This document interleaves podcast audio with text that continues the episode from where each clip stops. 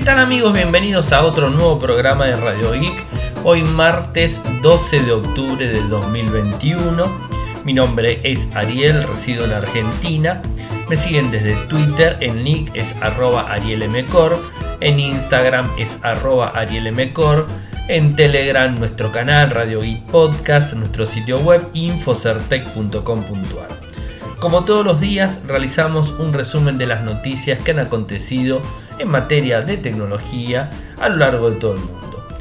Eh, y bueno, arranquemos eh, con lo más importante que serían los títulos. Samsung tiene un grave problema con los nuevos smartphones plegables. YouTube Music ya está disponible para smartwatch con Wear OS 2.0.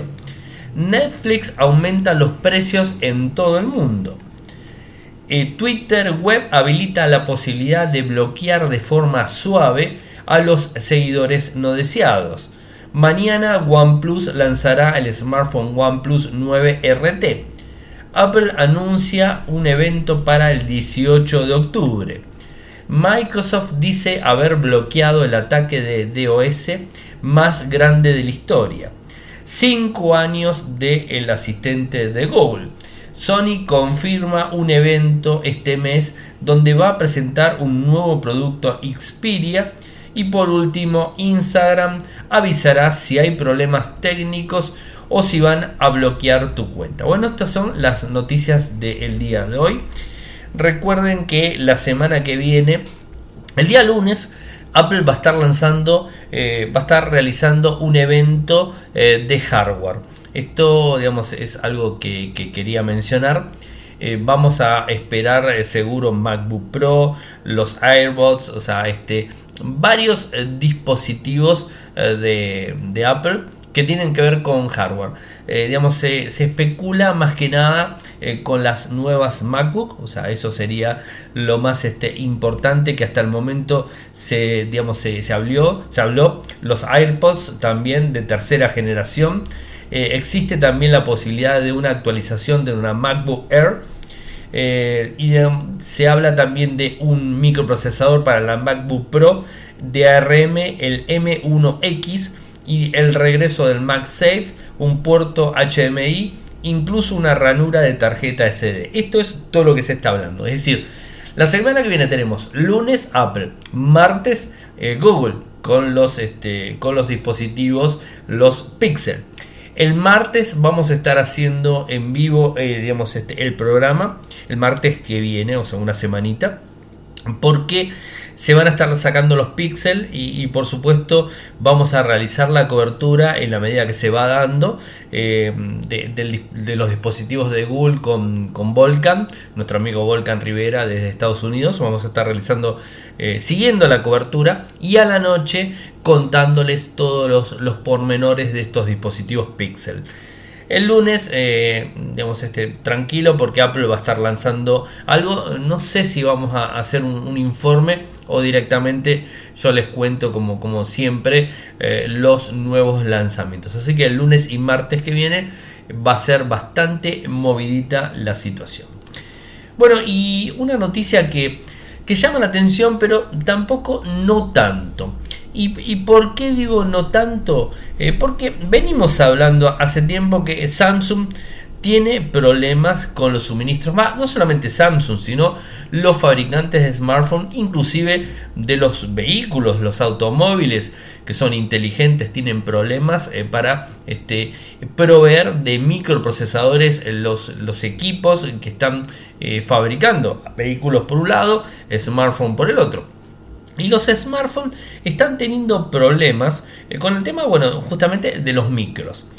¿Y qué es lo que hizo Samsung? Eh, digamos, este, le dio prioridad al Galaxy Z Fold 3 y al Galaxy Z Flip 3. Es por eso que este año no se lanza un Galaxy Note, que ya está confirmado, y al parecer que todavía no está confirmado se va a retrasar lo que sería el Galaxy Fan Edition S21 o sea que ese se podría retrasar. Ya tendría que haber sido lanzado pero bueno eh, es posible que se retrase o quizás directamente que no lo lancen ¿Y qué es lo que dijo Samsung al respecto? Eh, que los microprocesadores que deberían poner en el S21 Fan Edition y en el Note lo están poniendo y apostando completamente al Z Fold 3 y al Z Flip 3. ¿Y por qué están apostando? Eh, porque se encontraron con una demanda eh, muy grande y no solamente desde Corea del Sur, en donde país de origen por supuesto, y que tienen una demanda grande de estos dos dispositivos, se encontraron con que en el mundo los adoptaron muy bien a estos equipos, inclusive al que más están adoptando es al Flip, al chiquitito, ¿no? A ese que tiene de pantalla de 6,7 y que se pliega y queda en la mitad del dispositivo. Bueno, ese equipo se está vendiendo muy bien a lo largo de todo el mundo y por supuesto necesitan microprocesadores potentes. Y estos microprocesadores potentes podrían llegar a ser los que se llevaban el, Note y el Fan Edition, el S21. Entonces, bueno, están diciendo eso. Ahora, parece ser que eh, la oferta de estos smartphones, el Fold 3 y el Flip 3, no están satisfaciendo la demanda. ¿Y por qué no están satisfaciendo? Porque realmente no cubren con los microprocesadores que tienen para poder equipar equipos, redundancia de por medio, y poder salir a venderlos y a distribuirlos. Inclusive se habla que en Corea del Sur algunos usuarios tienen que, o algunos compradores tienen que esperar incluso hasta un mes eh, para tener su equipo en la mano. Por más que tengan el dinero en el bolsillo para poder desembolsarlo, bueno, están teniendo eh, problemas eh, con la fabricación. Esto lo venimos viendo y tiene que ver con la pandemia, tiene que ver con que nos estamos recuperando de alguna manera, llegando a estar más normales, por así decirlo, a nivel mundial, excepto algunos que otros países que, están teniendo inconvenientes con la pandemia, como el Reino Unido, como, este, como lo que tiene que ver con Rusia, que están teniendo eh, la pandemia bastante desmedida por esos lados, eh, pero normalmente en todo el mundo es como que está bastante controlado y esto también hace que la producción de insumos que serían para estos smartphones estén empezando a elevarse pero no están completando del todo eh, para poder satisfacer las demandas. Y efectivamente Samsung no pensaba que iban a vender tantos Flip 3 y Fold 3 y bueno, evidentemente lo sorprendió gratamente por supuesto y inclusive se vendieron más de estos dispositivos hasta el momento con poco tiempo en el mercado eh, que el Fold 2 y el Flip 2, o sea, se vendió mucho más dispositivos. Así que veremos cómo avanza toda esta cuestión y, si se empieza a normalizar el tema de la producción de microprocesadores y los demás fabricantes también empiezan a tener este, más producción en general. Y por otro lado tenemos que YouTube Music nos da una buena noticia, más que nada eh, para los usuarios que tienen smartphone, smartwatch disculpen, con Wear OS 2.0. ¿Se acuerdan que cuando se lanzó el Galaxy Watch 4 de Samsung era el primer dispositivo que tenía la aplicación en el Google Play Store de lo que sería YouTube Music. Que esto facilita, por ejemplo, la posibilidad de descargar la música, las playlists, descargarlos en el reloj y no tener que eh, disponer de un teléfono para poder escuchar música eh, cuando, por ejemplo, sale a correr una persona o por lo general cuando utiliza el reloj, que digamos se utiliza bastante. Eh, y en principio los únicos dispositivos que tenían YouTube Music para descargar eran los, los Samsung Galaxy Watch 4 y con lo que sería Wear OS 3.0. La buena noticia que dio YouTube en su momento es que iban a estar en unos determinados dispositivos eh, con Wear, eh, Wear OS 2.0, eh, pero algunos dispositivos, no todos. ¿Y cuáles eran estos dispositivos? Por ejemplo, que tenían microprocesador Snapdragon Wear 4100 de Snapdragon 4100 en adelante no iban a tener problemas en tener eh, YouTube Music. La buena noticia que tenemos hoy es que también los smartwatches eh, que tienen Wear 3100 van a tener la posibilidad de descargar YouTube Music. Es una buena noticia por, por supuesto, en donde desde la Google Play Store vas a poder instalar sin ningún tipo de problemas en relojes que tienen un par de años atrás. Así que es una buena noticia. Y si hablamos de buena noticia, siempre tenemos la parte mala. Y la parte mala tiene que ver con Netflix. Netflix este, de forma internacional sube sus costos. Inclusive en Argentina, en donde la tenemos un poco más complicada eh, que en cualquier parte del mundo, porque recuerden que en Argentina tenemos impuestos que no tiene nadie en el mundo, lo tenemos nosotros, tenemos la mayoría de los impuestos, impuestos por comprar un servicio que sería Netflix en dólares, impuesto al IVA, y bueno, impuestos de todos lados que lo hace superar más de un 50% la elevación del precio. ¿Y esto qué tiene que ver? Eh, Netflix decidió aumentar de forma global eh, su abono mensual. Eh, recuerden que Netflix tiene tres abonos, el básico, el estándar y el premium. El básico que permite reproducir contenido en 480 píxeles desde un solo dispositivo, es el más bajo. El estándar que deja visualizar en resolución HD hasta en dos dispositivos de forma simultánea y el Premium eh, que permite la reproducción de un máximo de cuatro aparatos o cuatro dispositivos y en calidad Ultra HD. Bueno, estos van a subir tanto en Europa, en Estados Unidos como en Argentina también y en Latinoamérica me imagino que también. ¿Y qué es lo que dice Netflix al respecto? Bueno, Netflix está teniendo un serio problema con todos los competidores que le ha salido desde Disney Plus, Star Plus, Paramount Plus, HBO, Max, o sea, de todos los competidores que está teniendo Apple también, de todos los competidores y le están empezando a, digamos, este, a complicarle la existencia en donde Netflix tiene que salir a, digamos, este, a llenar su, eh, su catálogo con nuevas series, nuevas películas y por supuesto tiene que hacer inversión. Eh, como se imaginarán, la inversión no la paga Netflix, sino que el que la termina pagando es el usuario final, nosotros como consumidores terminamos pagando la inversión que hace Netflix. Bueno, y esto es lo que está eh, informando al respecto. Eh, digamos, este, los valores son bastante grandes. No voy a entrar en detalles cuántos salen en España, cuántos salen en, México, cuántos salen en Argentina, el aumento. Lo que sí que el aumento es, este, es, eh, es interesante, el aumento no es un aumento eh, digamos, digamos, chico, sino que es un aumento interesante y que tiene que ver específicamente con, esto. ¿no? Y en Argentina, para que tengan una idea, ¿no? los que me, escuchan de, de otras partes del mundo, tenemos el 21% de eh, del IVA, de impuestos, ¿no? El 8% de impuesto al país, un 35% de adelanto en las ganancias. Esto todo se suma eh, y, digamos, este, Netflix eh, fijó un 43% de recargo y esto le tenés que sumar el 8, le tenés que sumar el, bueno, el 35, le tenés que empezar a sumar y los valores son bastante grandes Casi en Argentina estamos hablando no del doble, pero ahí estamos rozando.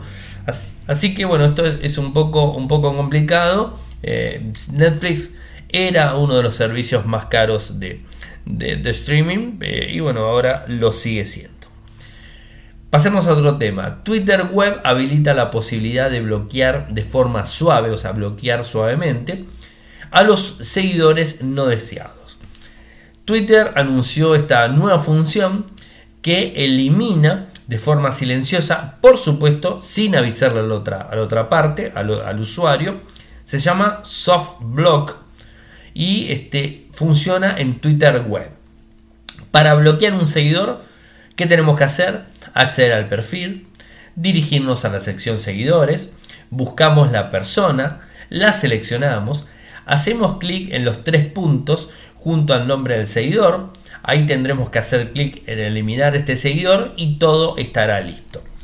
Por supuesto, como les dije, esto eh, vale la pena eh, señalar que los seguidores que dejamos de seguir no serán notificados del cambio. Esto es importante a tener en cuenta. Eh, complicada la, la situación para el seguidor que de repente piensa que lo están siguiendo y no. Bueno, esto es algo así. Mañana, o sea, mañana cuando grabemos el programa, seguramente les vamos a estar contando un nuevo OnePlus 9 RT. De hecho, cuando estén escuchando este podcast, dependiendo en el horario que lo escuchen del día miércoles, si es que no lo escuchan temprano, día martes a la noche, estoy grabando a las 22 horas Argentina, eh, se va a lanzar un nuevo OnePlus, el 9RT. O sea, agrega la letra T al dispositivo y según lo que se está diciendo del equipo, el 9R se lanzó en abril. Bueno, el RT sería el nuevo. Tendría una pantalla de 120 Hz, una batería de 4500 mAh, carga rápida en 65 vatios, eh, características parecidas a, la anterior.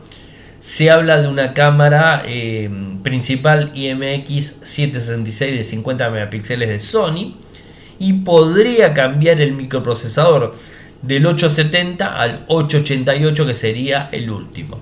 En principio el equipo estaría siendo vendido en la India y en China. El lanzamiento es a las 10 de la mañana. Sí, eh, no, 19.30 horario China. Así que bueno, eh, mañana le estaremos este, comentando de qué se trata. Lo del anuncio de Apple, ya se los comenté al principio, el, el lunes 18, lunes 18, ¿no? Si no estoy confundido. Sí, lunes 18 se viene el evento de hardware. Y por otro lado, hablemos algo de Microsoft, en donde dice que bloqueó los ataques de denegación de servicio de servicios más grandes de la historia. Esto es lo que están diciendo. ¿Cuándo fue este ataque? En la nube de Azure, obviamente, ¿no? O sea, Azure es la nube que tiene Microsoft para poder contratar. Y fue a finales de agosto del 2021, hace muy poquitito. Eh, y dice que eh, fue por medio de, eh, de la nube, por supuesto, y que se registró un alza de datos de 2.4 terabytes por segundo, cuyo origen fueron más de 70.000 fuentes ubicadas en distintos países de Asia, como Japón, China, Vietnam, Malasia y además Estados Unidos. De acuerdo a Microsoft, este ataque es 140% mayor al máximo registrado previamente en su nube de Azure que se dio en el 2020 y que tuvo un alza de 1 terabyte de datos.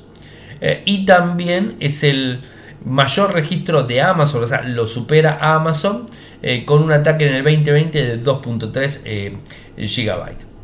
Ataques de este tamaño muestran la habilidad que tienen algunos entes maliciosos para causar caos con cantidades gigantes de tráfico que pueden romper cualquier infraestructura de red. Esto es lo que publica Microsoft en su sitio oficial de Azure. Eh, bueno, es, es, fuerte realmente ver este tipo de cosas. Eh, y por supuesto, tanto Amazon, eh, la gente de, de Microsoft, están de alguna manera siendo atacados de forma constantes. ¿no? Y se ha visto eh, fuertes ataques en, lo que fue la pandemia en el 2020. Han, eh, han sido atacados muchos sitios, muchos portales de ventas han sido atacados de forma mundial. Esto va en aumento, así que bueno, hay que estar atentos eh, porque mm, podemos sufrirlo en cualquier momento. Y hoy tenemos el cumpleaños del asistente de Google, y lo digo bien porque lo tengo apagado, del Google Assistance. Ok, Google no funciona bien, no está apagado. Se lanzó hace 5 años. Eh, dice que era un poco extraño pedir ayuda a nuestros dispositivos, según lo que dice la nota oficial. Los asistentes digitales son parte de la vida diaria de millones de personas en todo el mundo. De hecho, el asistente de Google ha ayudado a responder miles de millones de preguntas, enviar millones de mensajes, hacer millones de recetas, configurar miles de millones de recordatorios y mucho más, obviamente con manos libres. El asistente de, voz em, estaba disponible para parlantes de Google Home en Estados Unidos y admitía inglés, alemán en los teléfonos Pixel Ahora el asistente está disponible en más de 90 países en casi 30 idiomas. Ofrece 10 voces para elegir y funciona con más de 100 millones de dispositivos domésticos inteligentes que incluyen luces, sistemas de seguridad y termostatos.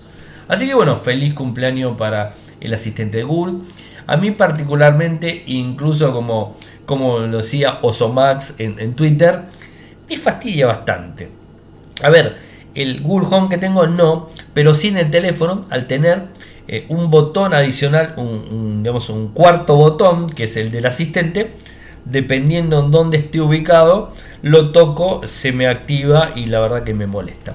Eh, pero bueno, o sea, este, eh, por supuesto, muchísimos usuarios en todo el mundo lo utilizan y están más que contentos.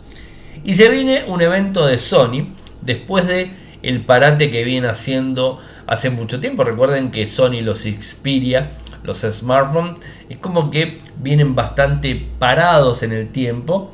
Eh, y se habla de un evento, mejor dicho, no se habla, sino que está confirmado en forma oficial. De hecho, la cuenta oficial de Twitter de Sony Xperia publicó que el 25 de octubre se confirma un nuevo producto Xperia. No sabemos absolutamente nada, o sea, no, no tenemos información. Lo que nos dice eh, Sony Xperia es que lo vamos a poder ver eh, el, mismo sin ningún tipo de problemas. Eh, el 25 de octubre a las 23 horas, horario local, por supuesto. vamos a poder verlo por YouTube. Está el tweet, les voy a compartir el tweet. Y si no, seguir a Sony Xperia directamente y acceder a más informaciones. ¿Qué es lo que se espera? Se espera un smartphone con pantalla 4K OLED de 120 Hz, es un poco lo que se espera. Y se espera que el nuevo smartphone tenga un microprocesador Snapdragon 888 de Qualcomm. Es lo único que se espera y saldremos de la duda el 25 de octubre. Así que a estar atentos. Y como última noticia del día, les tengo que comentar que Instagram está implementando dos nuevas funciones. Hoy lo publicamos en Infosartec tempranito. Dos nuevas funciones y que tiene que ver con la, eh, digamos, este, la notificación de problemas técnicos y además si van a bloquear la cuenta de un usuario también lo estaría avisando.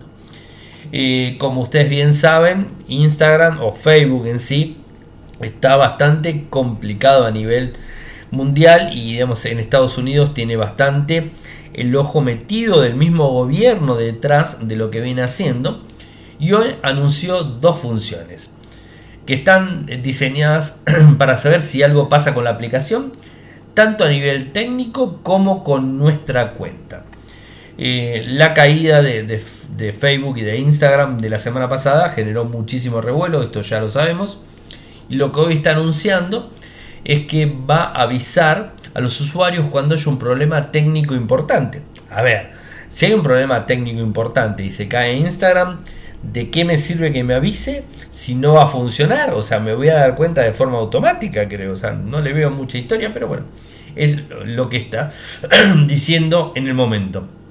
Y también dice que ha advertido que, mm, de que no avisará de todos los problemas técnicos, solo los que causen confusión entre usuarios y sean relevantes.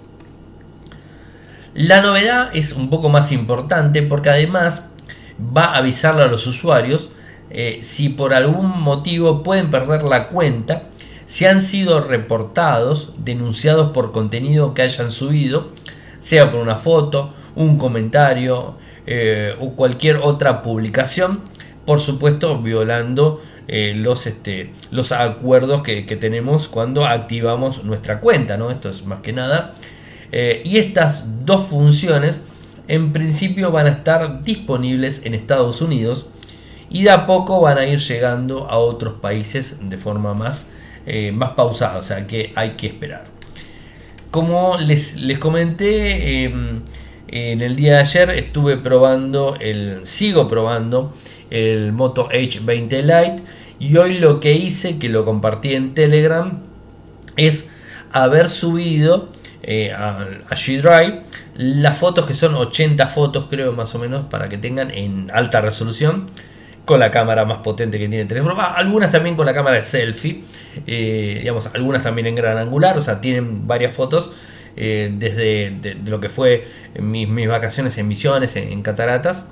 Y, bueno, pueden ver las fotos que captura el dispositivo, así que están disponibles eh, en, en G-Drive. Les voy a pasar el enlace para los que están escuchando, así hacen clic y las ven. No las pueden descargar, sino que las pueden abrirlas, ampliarlas lo que quieran sin ningún tipo de problemas. Este, bueno, la idea es justamente que, vean la calidad de imagen que puede tomar tanto la cámara frontal, la cámara digamos más potente que tiene en la parte trasera y la gran angular, por supuesto, ¿no? Así que bueno, eso está, está disponible. Subí el enlace eh, a Telegram, a nuestro canal, Radio y Podcast, y, ahora se los voy a estar compartiendo para los que están escuchando para que puedan verlo. El informe seguramente va a estar la otra semana, si todo va bien. Esta semana sale del Moto G60S y la próxima semana del Moto H20 Lite. Así que bueno, eso ha sido eh, todo por el programa de hoy. Saben que pueden seguirme desde Twitter. El nick es arroba arielmcor. En Instagram es arroba arielmcor. Si me quieren apoyar lo pueden hacer de dos maneras. Desde Argentina con cafecito, que es cafecito.app barra radioic. Cafecito.app barra radioic. De 50 pesos en adelante el café. Se los vamos a agradecer muchísimo. Si quieren hacerlo de forma internacional en dólares, lo hacen desde Patreon www.patreon.com barra radioic www.patreon.com barra de un dólar en adelante, se los vamos a agradecer muchísimo. Eh, si quieren suscribirse a nuestro canal de YouTube, en donde además subimos este programa, eh, lo hacen desde youtube.com barra infocertec, youtube.com barra infocertec. Si quieren seguirnos en Telegram, sumarse a Telegram, donde comparto muchísima información, lo hacen desde nuestro canal, Radio Geek Podcast. Por supuesto, nuestro sitio web eh, tiene dos enlaces, uno para América Latina y uno para Argentina. Para Argentina es infocertec.com.ar y para Latinoamérica es infocerteclab.com. Muchas gracias por escucharme y será hasta mañana. Chau chau.